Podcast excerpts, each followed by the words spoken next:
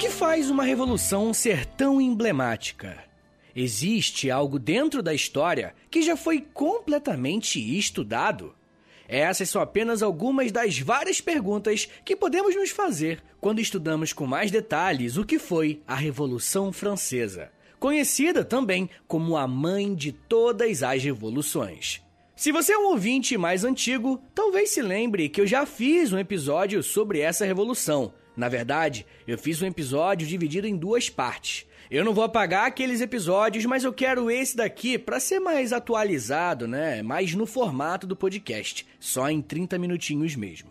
Mas além disso, eu quero também trazer um novo debate a respeito de como os assuntos que estudamos em história nunca ficarão saturados. E eu quero mostrar o porquê disso mais ao final do episódio. Além disso, eu acho que pode ser interessante contar o que rolou na Revolução Francesa ano a ano, tá ligado? Para termos um contexto melhor de como o período revolucionário fez da França um palco para mudanças que repercutiram no mundo todo.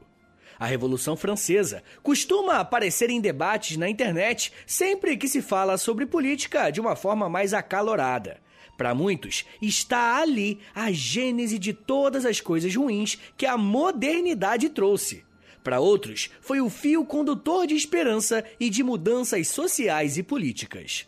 E é por isso que eu sempre gosto de reforçar que o que eu faço aqui, gente, é só me basear em fontes e em autores confiáveis. Eu não quero mudar a opinião de ninguém. A minha intenção é só que a gente consiga desvendar um pouco mais do que realmente aconteceu no passado. Para falar de Revolução Francesa, eu preciso te localizar no tempo e no espaço. A França do século XVIII, ou seja, a partir de 1701, era um dos maiores símbolos daquilo que costumamos chamar de Antigo Regime. Esse era um conceito bem importante na história e se refere basicamente a uma estrutura social e política e até mental da organização da sociedade. Quando falamos em uma sociedade do antigo regime, estamos nos referindo a uma sociedade organizada a partir da ordem. Cada coisa existe por um motivo específico e deve cumprir uma função. Essa lógica foi transportada para a sociedade, onde cada pessoa, ou melhor, cada grupo social estava em determinada posição, com o objetivo de manter a ordem. Quem explica isso muito bem é um jurista francês chamado Charles Loisieux, que escreveu um livro em 1610 dizendo o seguinte sobre essa forma de organização, abre aspas. Como o povo é um corpo com várias cabeças, ele é dividido por ordens, propriedades ou ocupações específicas. Alguns são dedicados particularmente para o serviço de Deus, outros para proteger o Estado com seus braços, outros para nutrir e mantê-lo através de ocupações pacíficas. Estas são nossas três ordens ou estados gerais da França: o clero, a nobreza e o terceiro estado. Fecha aspas. Esse relato do Charles Loisieux é uma demonstração de como a mentalidade europeia pensava.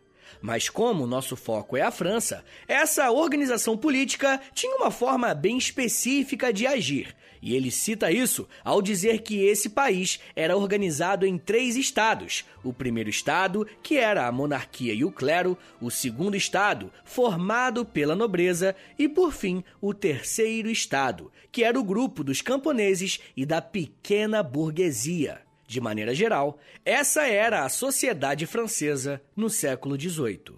Um ponto importante que temos que ter em mente quando estudamos esse assunto é que, quando falamos nessa sociedade do antigo regime, não estamos falando apenas que existe uma ordem certa para os grupos, mas que essa ordem garantia que não existisse mobilidade social entre os estados.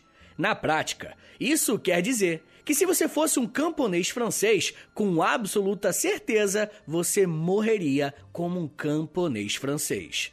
Além disso, essa sociedade de ordens era marcada por uma desigualdade jurídica. As pessoas não eram iguais perante a lei. Para nós, isso é algo completamente impensável, né? Pois é, mas era assim que funcionava o antigo regime. Esse tipo de mentalidade começou a ser questionado a partir do iluminismo. E eu sei que o Iluminismo é um evento filosófico e cultural, mas ele teve muitos impactos sociais também. O primeiro desses impactos foi dar a uma certa camada da população a oportunidade de questionar: opa, peraí, por que, que a gente está vivendo dessa forma enquanto sustentamos o primeiro e o segundo estado com nossos impostos? Esse tipo de questionamento só se popularizou quando as ideias iluministas que criticavam os privilégios das camadas mais altas chegaram a uma parcela significativa da população. Recentemente, eu fiz um episódio sobre iluminismo e é bem legal se você puder ouvi-lo depois para compreender de uma forma mais ampla o que, que a gente está tratando aqui. Os debates a respeito dos privilégios de algumas camadas não cresceram no vácuo. Com isso, eu quero dizer que a França, principalmente após a segunda metade do século XVIII, enfrentou diversas crises que culminaram em uma insatisfação ainda maior da população e, além disso, uma insatisfação por parte dos nobres. Isso gerou uma crise política que acabou derrubando a monarquia. Para entendermos o início da Revolução Francesa, vamos precisar olhar para impostos, a agricultura e para o debate público.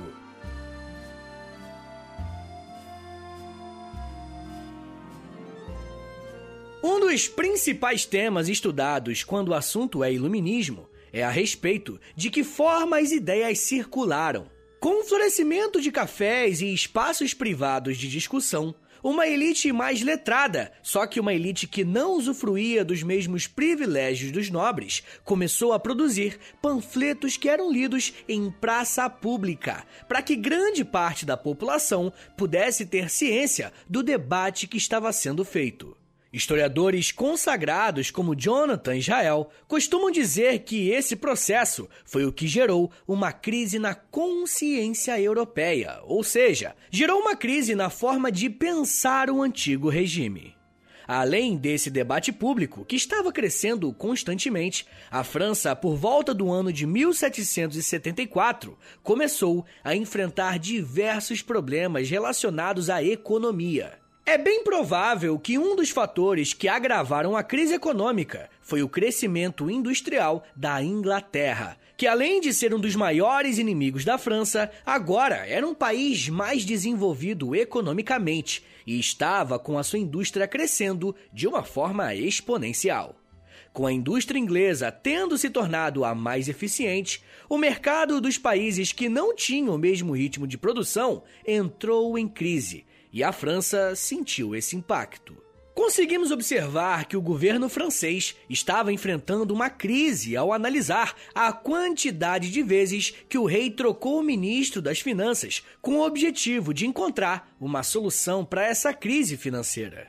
Um dos ministros mais importantes nesse contexto é o Charles Alexander de Calonne, que propôs em 1787 um conjunto de reformas fiscais com uma mudança: cobrar impostos de todos os proprietários de terras, desde os pequenos proprietários como até os mais ricos, incluindo os nobres.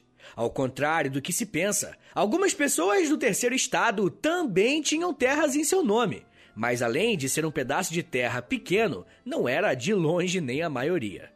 Esse tipo de imposto iria taxar de uma forma mais significativa os nobres, que tinham muito mais terras do que os camponeses. E aí você pensa rapidão, né? Você acha que os nobres curtiram essa ideia do ministro Charles? é óbvio que não. Mas o ponto interessante aqui é que, geralmente, achamos que os nobres não aceitaram esse tipo de taxação por uma questão meramente econômica e por manutenção de privilégios. Mas temos que levar em conta também aquela questão da desigualdade jurídica da sociedade. Quem explica isso muito bem é o historiador Luiz Edmundo Moraes, ao dizer que, abre aspas, a recusa, ao contrário do que se possa parecer, não tinha razões exclusivamente econômicas. Um imposto igual para todos os proprietários de terra dissolveria as distinções atribuídas pelos diferentes títulos, em especial aquela entre nobres e plebeus, e apagaria direitos tradicionais das províncias isentas. Fecha aspas. Essa citação é sensacional porque nos mostra a força da divisão social dessa sociedade. O fator importante aqui não era apenas o dinheiro que seria direcionado para os impostos, mas nobres e plebeus serem tratados como iguais. Bom, como desgraça pouca é bobagem, essa crise financeira gerou também uma crise social. Sempre que novos impostos e novas taxações estão sendo ventilados em uma sociedade, quase sempre as camadas mais baixas serão as primeiras a serem impactadas. E se não bastasse isso, historiadores da alimentação provaram que entre 1787 a 1789, a França enfrentou uma grande crise agrária por conta de uma questão climática. Boa parte das colheitas foi perdida. A França já era um país que estava enfrentando uma crise econômica. Como eles dependiam muito da agricultura, épocas de safras ruins eram sinônimos de agravamento da crise e para as camadas mais baixas era sinônimo de fome. Com menos alimentos sendo vendidos, o preço disparou e poucos podiam pagar pelo alimento. E um dos alimentos mais básicos dos camponeses e dos trabalhadores urbanos também era o pão. E em um cenário normal, o professor Luiz Edmundo conta que esse alimento consumia aproximadamente 50% da renda das pessoas. Só que nesse momento de crise, o preço aumentou tanto que, na média, o valor desse alimento passou a representar 80% do ganho dos trabalhadores. Imagina o que é separar 80% do seu salário apenas para comprar o mais básico do básico dos alimentos. Essa realidade de fome foi acompanhada de muita insatisfação e revoltas por parte da população. Desde o início da crise fiscal, em 1775, esses movimentos começaram. Mas quando os problemas atingiram o estômago, rapaz, aí a insatisfação começou a escalar forte. Diante desse cenário, o rei Luís XVI precisava fazer alguma coisa para tentar resolver essa questão. E a decisão foi tomada. Era convocar a Assembleia dos Notáveis em 1787, onde foram apresentadas aquelas propostas do ministro das Finanças que eu acabei de contar. Basicamente, a ideia era cobrar impostos da nobreza.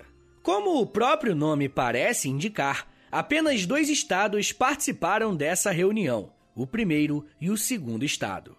Mas a própria convocação dessa Assembleia também pode ser entendida como uma mudança de mentalidade social que a França estava vivendo. Um dos pilares do antigo regime é a presença de um rei forte e centralizador. Você provavelmente já deve ter ouvido falar em um termo chamado absolutismo, para se referir a justamente essa forma de governar. Na França, um dos símbolos dessa categoria foi Luís XIV, aquele rei que disse: O Estado sou eu. Mas quem estava no trono durante essa crise que a França estava passando era Luís XVI. Muitos historiadores afirmam que quando o rei, que antes se apresentava como uma liderança forte e centralizadora, convocou uma assembleia consultando um outro estado para resolver a crise, esse era um sinal de que o poder político dessa monarquia já estava começando a se enfraquecer. Como a Assembleia dos Notáveis não conseguiu sanar a crise, o rei Luís XVI se viu pressionado pelas manifestações populares e até pela insatisfação dos nobres, e assim decidiu convocar a Assembleia dos Estados Gerais. Essa nova Assembleia seria composta por representantes dos três estados, algo que não acontecia desde 1614. Olha quanto tempo que o terceiro estado ficou afastado das discussões políticas. Como essa convocação partiu de um cenário de crise social, as camadas mais baixas acreditaram firmemente que essa Assembleia seria uma ótima oportunidade de conseguirem implementar algumas mudanças reais na sociedade francesa. Os ânimos políticos estavam aflorados, a expectativa era grande e uma mudança profunda era esperada. Mas, na verdade, o que aconteceu a partir da convocação da Assembleia dos Estados Gerais resultou no evento que conhecemos hoje como Revolução Francesa. Eu já vou falar mais sobre como que se desenrolou essa assembleia, para descobrirmos se essas mudanças de fato vieram e como a população se comportou a partir dali. Mas me dá um minutinho aí, tá, gente? Que daqui a pouco a gente volta e eu falo um pouco mais sobre direita, esquerda, terror, guilhotina, direitos humanos e burguesia. Segura aí, que é um minutinho só.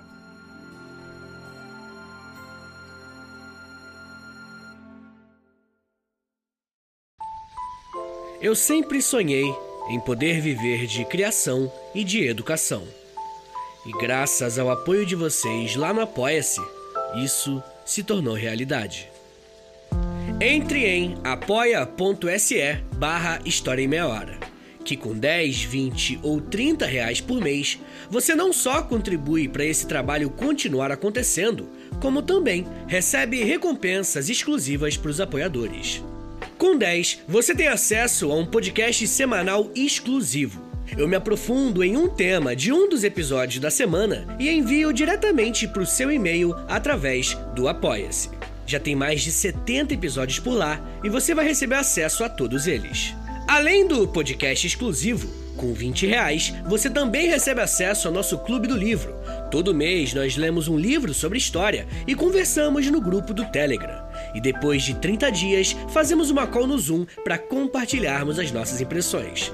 E com 30, além das recompensas anteriores, eu te adiciono no meu Amigos Próximos no Instagram, onde publico conteúdos diários com curiosidades históricas, tanto no arroba História em Meia Hora, quanto no arroba Prof. Vitor Soares. E se você tiver alguma dúvida sobre o apoio, é só entrar em contato comigo pelo e-mail historiaemmeiahora.gmail.com apoia.se barra História em Meia Hora. É apoia.se barra História em Meia Hora. Valeu, gente!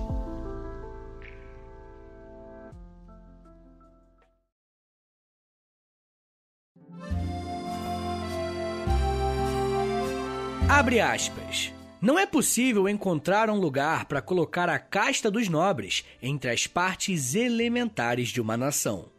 Por suas prerrogativas civis e públicas, a ordem nobre é estranha a nosso meio. Não é certo que a ordem nobre tenha privilégios, isenções, até mesmo direitos distintos dos direitos do grande corpo de cidadãos. Assim, seus direitos civis já fazem deles um povo à parte na grande nação. Fecha aspas.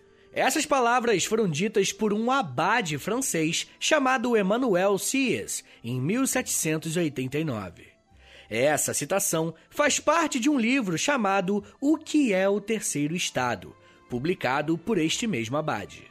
Eu trouxe essa fonte aqui para vocês para mostrar duas coisas. O primeiro ponto é mostrar que existia um debate muito forte a respeito dos privilégios dos nobres Geralmente, essas contradições ficam mais evidentes em momentos de crise.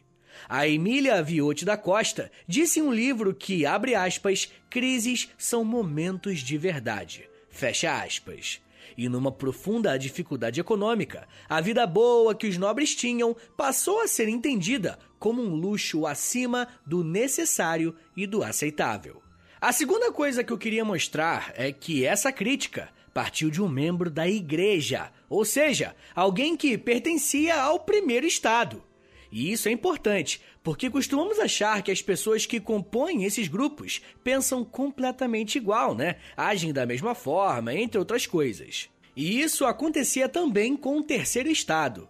Quando a Assembleia dos Estados Gerais foi convocada, os camponeses pobres tinham a expectativa que o preço dos alimentos iria baixar e eles poderiam voltar a se alimentar com mais frequência e tranquilidade. A pequena burguesia, que também compunha o terceiro estado, queria, na verdade, que o governo implementasse medidas liberais, que eram pregadas na época por teóricos iluministas, com foco 100% na economia. Digo tudo isso para mostrar para vocês como os interesses eram variados e tudo isso foi levado para dentro da Assembleia. No dia 5 de maio de 1789, o rei Luís XVI abriu as portas do luxuoso Palácio de Versalhes para começar a Assembleia dos Estados Gerais. No primeiro momento, isso já era uma grande conquista Membros do terceiro estado estavam agora no lugar mais luxuoso e imponente da França. Mas não demorou muito para que a realidade destruísse as expectativas. Quando a reunião começou, ficou definido que as propostas seriam votadas, mas cada estado teria direito a um voto. Ou seja, o clero teria direito a um voto, a nobreza a um voto, e os plebeus, os camponeses, a pequena burguesia, a grande burguesia, todo o terceiro estado teria também só um voto.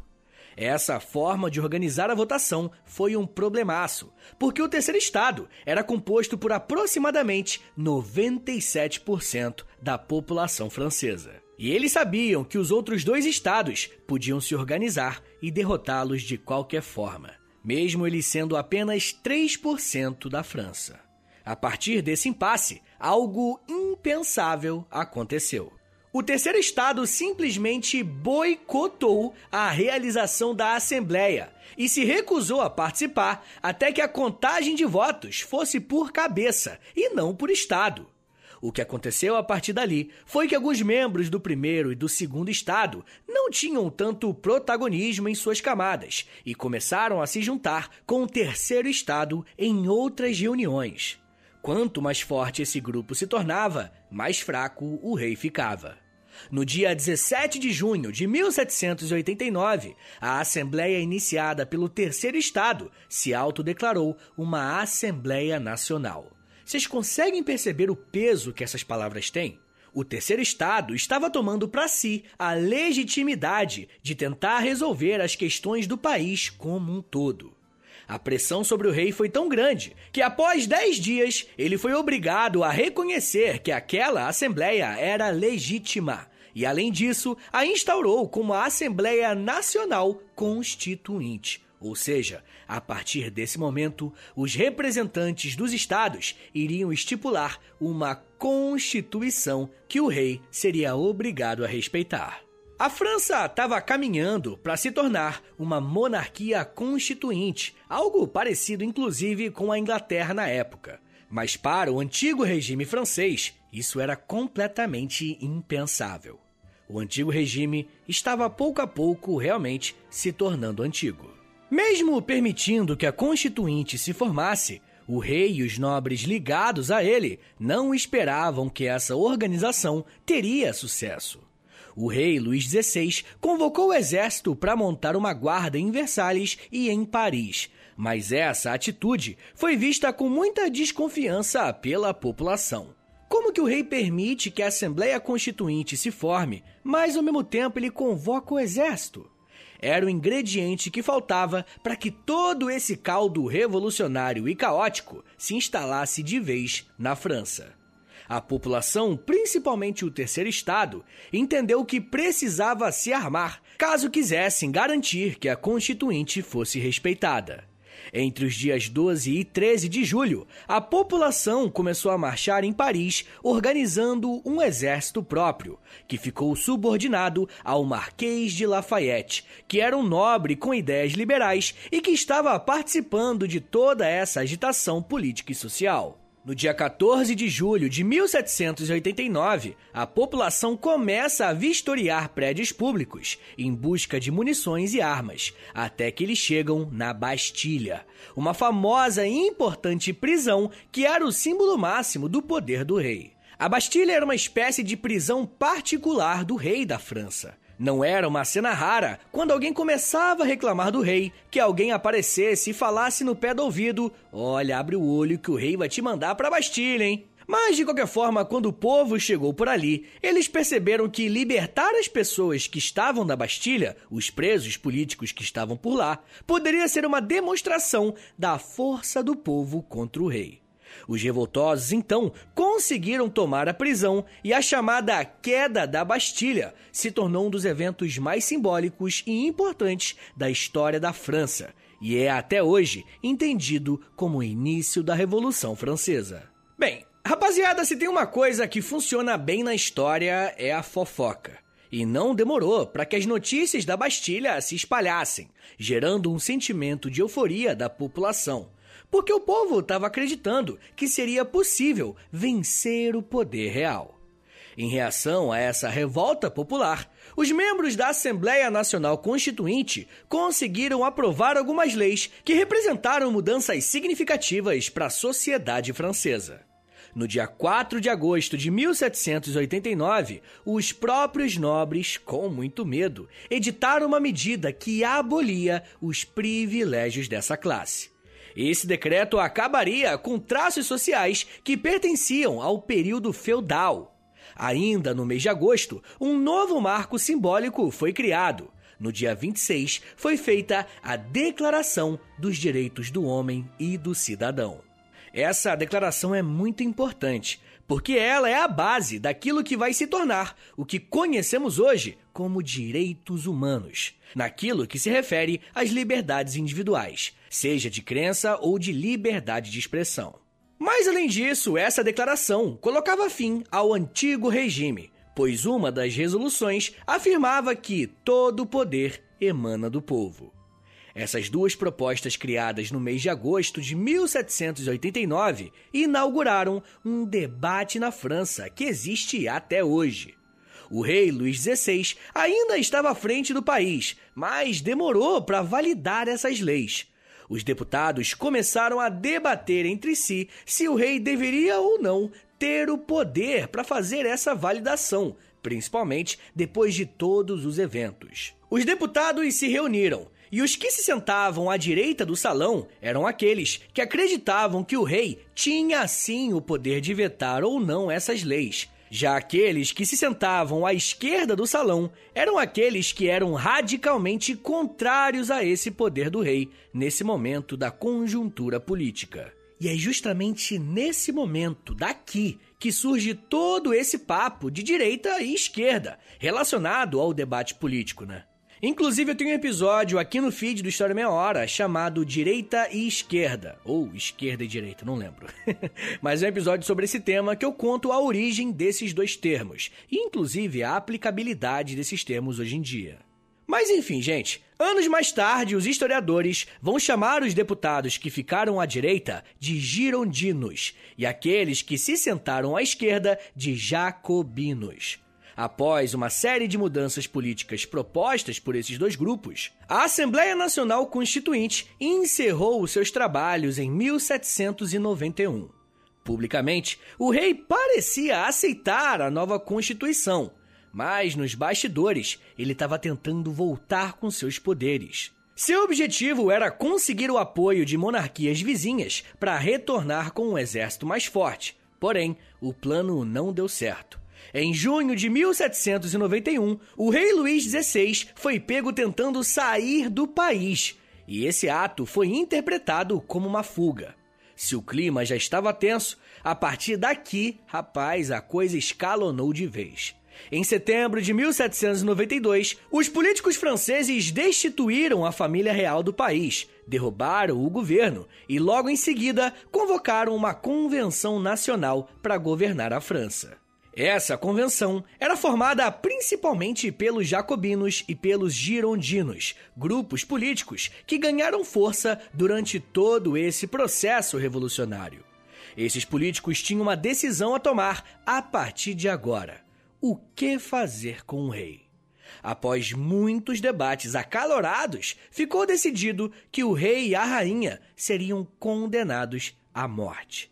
Isso aconteceu no dia 21 de janeiro de 1793. Luís XVI, o antigo rei da França, foi decapitado numa guilhotina e a sua cabeça foi exposta em praça pública. A partir de então, a França vivia sob uma república, que precisava encontrar uma forma de se organizar agora que não tinha uma monarquia à frente do país. Como vocês podem imaginar, o fato de matarem o rei dessa forma chocou muito as monarquias vizinhas, que passaram a declarar guerra à França. Vendo exércitos estrangeiros invadindo a França e alguns nobres desejando largar a revolução, os jacobinos conseguiram controlar o governo e ditaram as medidas a partir de 1793. A primeira ação dos jacobinos à frente do governo foi criar o Comitê de Salvação Pública, órgão que comandava o exército e administrava as finanças públicas do país. Os principais nomes do jacobinismo na França eram Georges Danton e Maximilien de Robespierre, dois políticos que ficaram ainda mais conhecidos e poderosos enquanto os jacobinos estavam no poder. Mas não foi por esse órgão de controle que os jacobinos marcaram seus nomes na história da França. No dia 10 de março de 1793, os jacobinos criaram o Tribunal Revolucionário, responsável por julgar e condenar aqueles que eram acusados de conspirar contra a República Revolucionária. E quando alguém era preso e julgado, os jacobinos usavam a guilhotina para punir os traidores. Moleque, aquela navalha trabalhou, tá? Esse foi o período mais violento de toda a Revolução e ficou conhecido como período do terror. De acordo com o historiador Michel Vauvel, abre aspas, o balanço geral, 10 mil executados após julgamentos em toda a França. Mas muito mais se incluirmos as vítimas da repressão nos focos de guerra civil. Fecha aspas. Por mais contraditório que possa parecer, foi durante esse período de caças bruxas que a Revolução Francesa mais avançou se formos analisar as conquistas sociais. Foram aprovadas leis criando escolas públicas não religiosas e impostos sobre a renda dos mais ricos. Também foram estabelecidos preços máximos para produtos básicos, como o pão, por exemplo. E os nobres que fugiram do país tiveram suas terras confiscadas para realizarem uma reforma agrária, que acabou beneficiando mais de 3 milhões de pessoas em toda a França. Mas não demorou muito para que o radicalismo dos jacobinos fosse interpretado como um abuso, e os girondinos conseguiram se articular para tirar os chamados radicais do poder. Essa troca de poder colocou no lugar um grupo mais ligado à alta burguesia, que via nesse radicalismo todo um grande empecilho para o crescimento econômico do grupo. Como reação, uma das primeiras medidas foi levar o líder jacobino Robespierre para a guilhotina, assim como ele tinha feito com milhares de pessoas. Se vocês quiserem, eu posso fazer um episódio só sobre o Robespierre se você achar que é uma boa ideia, deixe o um comentário na última foto do Instagram, arroba História em Meia Hora. Mas enfim, gente. A chegada dos girondinos representa uma mudança brusca nos rumos da Revolução Francesa. Se até aqui nós vimos a participação popular, com os burgueses entrando nas classes mais altas do poder, eles vão trabalhar para que a população seja impedida de participar da vida pública. E até revogaram várias medidas que tinham sido implementadas pelos jacobinos. Essa nova fase vai ser marcada pela criação do Diretório, uma forma de governo mais branda em relação ao que tínhamos antes mas, acima de tudo, os representantes desse novo governo seriam escolhidos através do voto censitário, ou seja, votavam apenas aqueles que tinham condições financeiras para participar do processo eleitoral. O diretório começou em 1794 e durou até 1799. Durante esse período, os jacobinos e a população como um todo até tentou retomar o poder, mas foram suprimidos pelo exército, que estava sendo liderado por ninguém mais e ninguém menos que Napoleão Bonaparte, que inclusive mais tarde foi convidado para integrar o diretório. Essa segunda fase da Revolução Francesa marca uma ascensão da alta burguesia, que necessitava de uma estabilidade política para garantir prosperidade econômica. Mas, claro, prosperidade para o grupo deles. Como já falamos em outros episódios, Napoleão Bonaparte aproveitou a sua posição no governo para aplicar o golpe do 18 de Brumário e dar início ao seu legado à frente da França, colocando um ponto final na Revolução Francesa.